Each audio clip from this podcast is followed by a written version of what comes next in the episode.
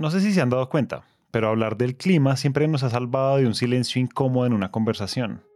Qué día tan soleado que está haciendo, ¿verdad? Como que va a llover. ¿Trajiste sombrilla? Uy, pero qué viento. Parece agosto.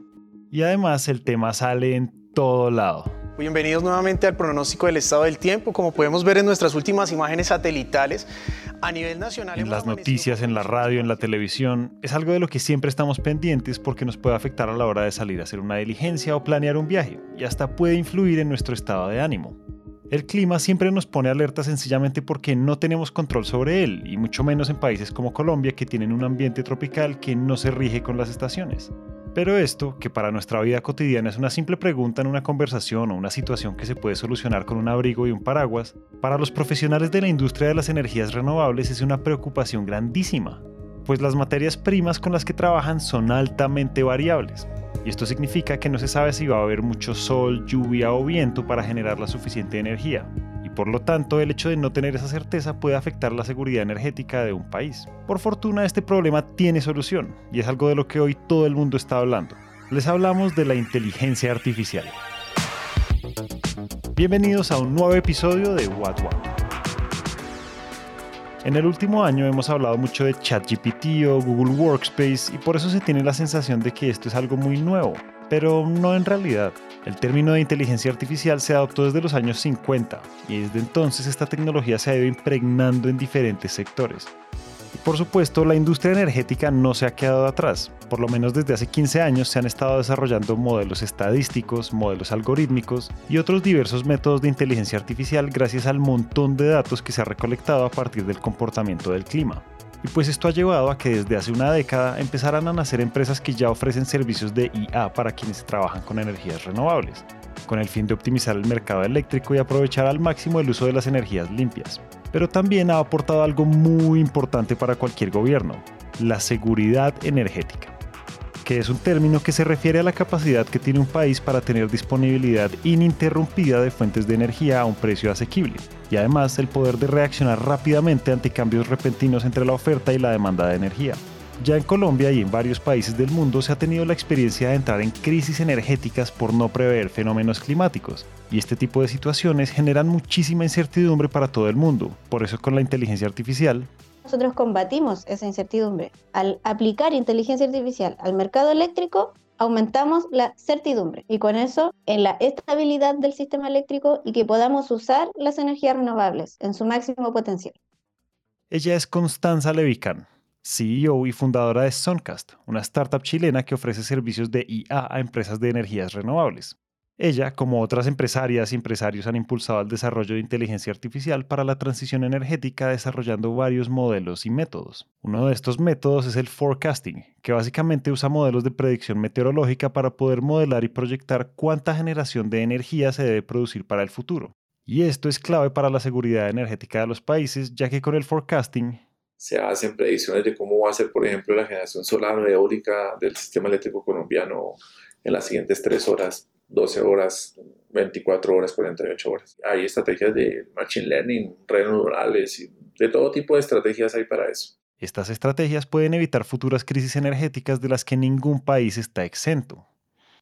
Por lo menos en Colombia, la Unidad de Planeación Minero-Energética prevé que entre 2025 y 2026 puede haber un déficit de energía en el país y por eso desde ya es necesario empezar a predecir el comportamiento meteorológico del clima para saber cuánta energía se necesita para los dos siguientes años. Y asimismo tomar decisiones sobre el uso de mecanismos y regulaciones como el cargo por confiabilidad que lo que busca es asegurar que el país no se quede sin energía en épocas de sequía cuando las hidroeléctricas dejan de funcionar. Y para asegurar que eso pase, el gobierno hace pagos anticipados a las empresas que tienen plantas de energía para que éstas estén totalmente disponibles en esas épocas de crisis. Aunque, ojo, porque en las épocas de sequías estas plantas también pueden fallar, y aquí toman mucho más fuerza los modelos de predicción de la inteligencia artificial que mencionó hace un momento Guillermo Jiménez, director del Departamento de Ingeniería Eléctrica y Electrónica de la Universidad de los Andes porque refuerzan la idea de que si se genera la suficiente energía que se ha predicho para las épocas de sequía, los gobiernos no tienen que tomar decisiones de emergencia como la de suplir la crisis con otros tipos de energía como las contaminantes. Entonces, ¿qué es lo que ocurre con eso? Que la energía contaminante primero contamina, pero lo segundo es que económicamente es costosa, porque esas centrales hay que encenderlas. no es que uno pueda ya encender un botón y listo, sino que hay que encenderlas y tiene un precio de encenderlas para el mercado. Si mañana yo quiero encender una central termoeléctrica, el mercado tiene que pagarle a la central por encenderse. Una vez que se enciende pasa un tiempo hasta que logra su máxima capacidad. Entonces, esa energía es más cara y además hay que encenderla con anticipación. Claro. Y para prevenir este tipo de riesgos, las universidades y empresas han venido desarrollando diversas tecnologías y modelos de negocio para suplir esta necesidad, que no solo soluciona el problema de las crisis energéticas, sino que además abre la puerta para que el desarrollo de la IA se vuelva un servicio rentable que mueva la economía. Y esto solo significa que aquí hay una oportunidad gigante para emprender alrededor de la IA y la industria energética, pues su uso en la industria puede verse de diferentes maneras.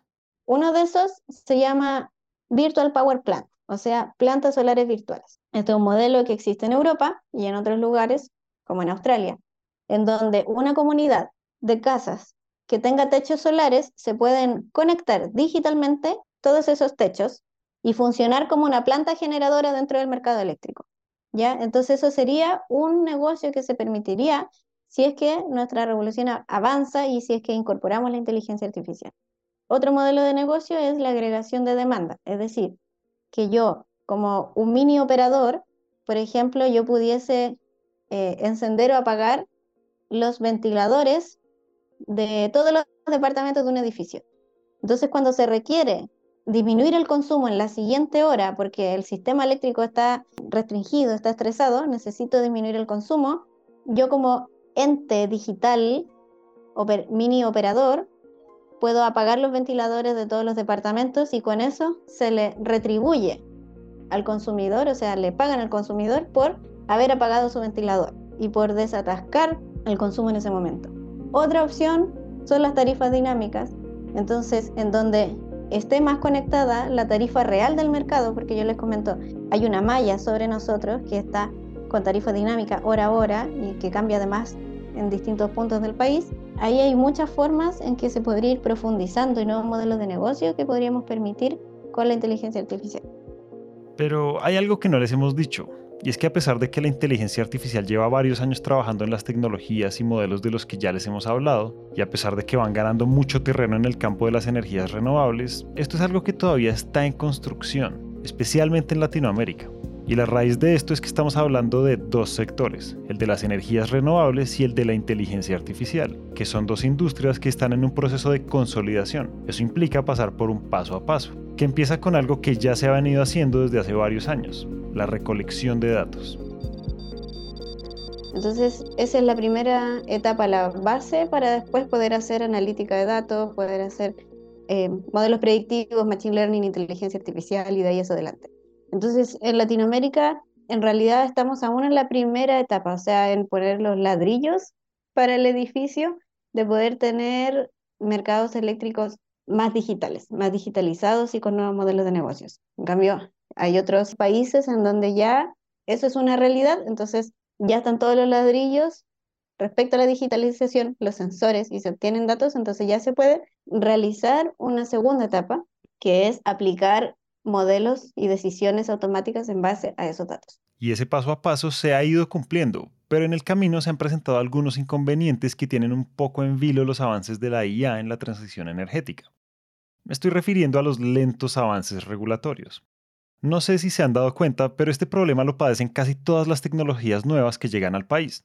Y para no ir tan lejos, les tengo el mejor ejemplo, Uber. Esta empresa lleva más de una década exigiendo que se regule el uso de plataformas de transporte privado y nada de nada. Entonces tuvieron que usar un montón de recursos jurídicos para que no los volvieran a sacar del país como pasó hace un par de años. Y finalmente lograron que la Corte Suprema falle a su favor para que su aplicación pueda seguir funcionando. Pero la regulación pues, se la siguen debiendo. En todo este tiempo los más afectados hemos sido nosotros, los usuarios y los conductores que han tenido encuentros con el gremio de los taxistas en medio de los incontables paros que han hecho fueron bloqueadas por centenares de taxistas que marcharon a ritmo lento por toda la ciudad para protestar contra la plataforma tecnológica Uber. Imagínense, si esto nos ha afectado de alguna manera en nuestra vida cotidiana, entonces ¿cuántos inconvenientes nos puede estar causando a mediano plazo la ralentización del uso de IA en las energías renovables? Porque es que hay varias cosas que resolver, entre ellas... El tema de la medición inteligente, por el tema de quién se hace cargo de la propiedad del medidor y la inversión del medidor. Es una discusión que está ahí todavía a partir de lo que se propuso en la ley de transición energética hace ya casi dos años. Y sin perjuicio de ello, Colombia fijó una meta al año 2030 que el 75% de sus clientes regulados debiesen tener ya medición inteligente, pero ese es un tema que todavía en el tema regulatorio tiene ese bache y por lo, por lo mismo no se ha desplegado así de manera tan masiva como nos gustaría a muchos. Entonces, ese es un tema que hay que resolver. En, distribución como tal, el, mismo modelo de la empresa de distribución pues está discutiendo día a día porque la labor de la distribución de energía eléctrica ha cambiado mucho. Ya no es la empresa que era la parte final de la cadena y que su misión era ya entregar el servicio al cliente final, sino que pues ahora le, le toca ingeniárselas para integrar estas nuevas tecnologías, qué pasa con los recursos energéticos distribuidos, con los vehículos eléctricos, los prosumidores, si van a llegar agregadores, si van a poder participar, qué rol va a tener el operador de mercado, tenemos que hablar de un decoupling ya entre comercializador y operador de red. Entonces eh, ya tenemos que hablar ahora sí de manera concreta a nivel de comercialización minorista, que todavía pues no lo tenemos tan tan desarrollado en el mercado colombiano y que pues son varias discusiones que hay que dar para que en términos regulatorios podamos ir, digamos, poniéndonos al día en todos los desafíos que significa esta, esta transformación tecnológica y energética. La transición energética ha sido lenta desde su nacimiento porque la industria eléctrica siempre debe ser regulada, y mientras no se termine de regular el uso de este tipo de energías, mucho menos se podrá avanzar en la regulación del uso de la aplicación de la IA en la industria de energías renovables. Por lo tanto, no se pueden hacer muchos modelos de negocio, el uso de datos es limitado y limitadas las posibilidades de oferta que pueden desarrollar la empresa privada. Pero esto no es solo un tema de Colombia y por eso es necesario darle un vistazo a otros países de la región. Por ejemplo, Chile no tiene esto de predecir el consumo. Colombia sí tiene la exigencia de predecir el consumo y máximo error admisible. Tiene la obligación de enviar pronósticos de generación, pero no tiene unos máximos errores admisibles. Entonces sí, cada uno va en etapa distinta en la generación y en el consumo. Entonces se puede, yo creo que sí o sí, los países latinoamericanos que están avanzando en esta regulación, como Chile, Colombia, México, tienen que ir mirándose y tienen que ir conversando para ver si el otro hizo algo, cómo le funcionó y ver si ellos lo aplican o no. Los distintos mercados eléctricos, mientras más energía renovable tienen, están aplicando regulación respecto a los pronósticos. Entonces, por ejemplo, en Chile sí hay regulación y de hecho ahora va a ser más exigente de lo que era antes. O sea, si antes se enviaba algo tres veces al día, el pronóstico para las plantas fotovoltaicas va a haber que enviarlo a cada hora, la actualización de esos pronósticos.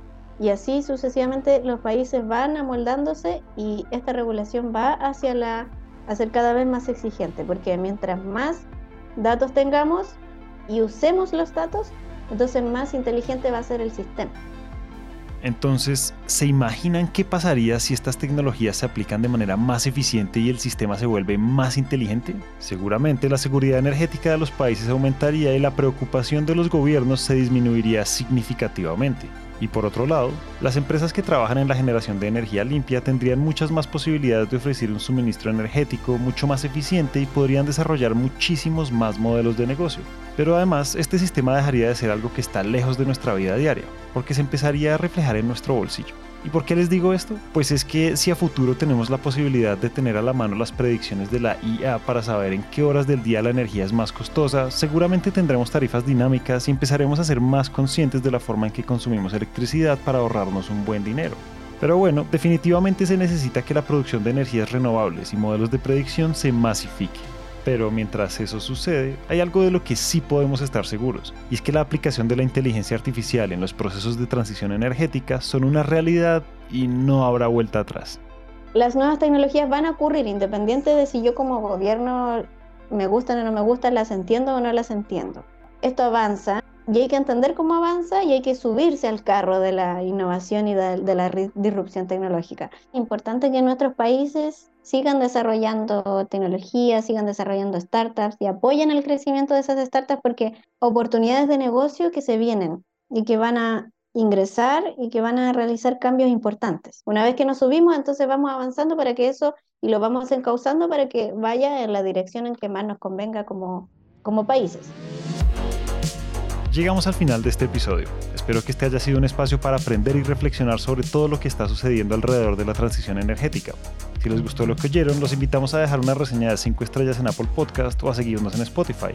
A Constanza Levicán y a Guillermo Jiménez les damos las gracias por compartir sus conocimientos. Si están interesados en conocer más sobre soluciones energéticas, los invitamos a que nos sigan en nuestro LinkedIn Empresas Gasco Unigas Vida Gas. Ahí van a encontrar artículos, invitaciones a webinars y mucho contenido valioso alrededor de la energía. Este episodio de What What fue dirigido y producido por David Godoy, editado por Valentina Barbosa, diseño sonoro por Santiago Bernal. El trabajo gráfico es realizado por Vanessa Erazo y todos los episodios son alojados en Spreaker.com. Esta es una coproducción de Empresas Gasco y Naranja Media.